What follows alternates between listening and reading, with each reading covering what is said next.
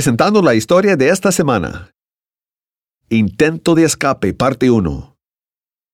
Judá no podía borrar sus recuerdos. Quiero eliminar de raíz las imágenes en mi mente. Veo a mis nueve hermanos y a mí arrojando a nuestro hermano José en un pozo. Lo vendimos a comerciantes. Los ceros nos envenenaron. Escuché a José suplicarnos, Por favor, no hagan esto. Paren, les dije a mis hermanos. Vendan a José, pero no lo maten. Si lo hacemos tendremos remordimiento por siempre. Su conciencia le dijo, Eso no funciona. No asesinaste a José, pero lo vendiste siendo de tu propia sangre, a mercaderes egipcios. ¿Dónde está? ¿Está vivo? No sé, pero al menos intenté que no lo mataran. Sí, pero sé hombre. ¿De qué más eres responsable? ¿Qué mentira le dirás a tu padre? Él piensa que un animal salvaje mató a José. Sí, veo la tristeza de mi padre. Estoy atrapado. No me atrevo a decirle la verdad. Si lo hago, ¿qué me harían mis hermanos y él? Estás haciendo las preguntas incorrectas. ¿Qué te pasará a ti si no admites lo que hiciste? ¿Buscarás a tu hermano? No, me voy de casa. Merezco ser feliz.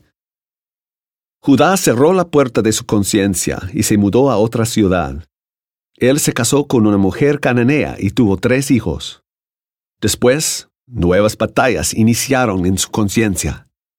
Judá, ¿crees que hay un solo Dios verdadero? Sí, él habló con mi bisabuelo Abraham, mi abuelo Isaac y mi padre Jacob. Entonces, ¿por qué te casaste con una mujer que cree en otros dioses?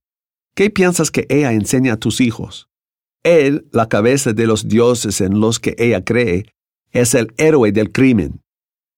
Él tomó el trono de su padre, asesinó a su hijo predilecto y decapitó a su hija. Permites que tu esposa lleve a tus hijos a los templos de esos dioses. ¿Qué pasa contigo? No quiero pensar en eso. Déjame en paz. Judá hizo los preparativos para que su hijo mayor, Er, se casara con Tamar. Er era un hombre cruel. Cuando él murió, Judá dijo a su segundo hijo, Onán, de acuerdo a nuestras leyes judías, debes de casarte con Tamar. Tu primer hijo heredará las tierras de Er. Tu segundo hijo será tu heredero. Onán dijo, ¿Y si no tengo un segundo hijo? Me casaré con Tamar, pero no quedará embarazada. Judá se sintió consternado.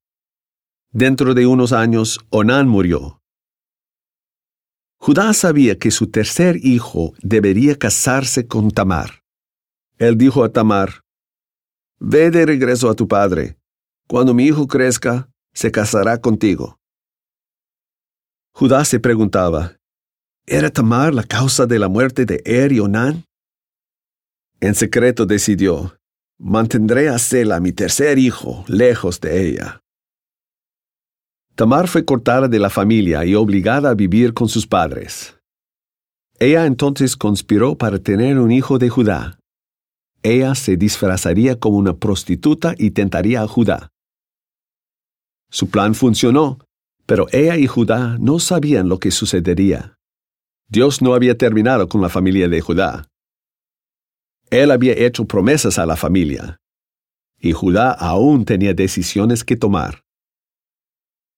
Soy Scott Thomas por Barbara Steiner. Feliz de que hay otro capítulo de la vida de Judá, el cual se encuentra en el libro de Génesis en la Biblia. Por favor, visite thisweekstory.com.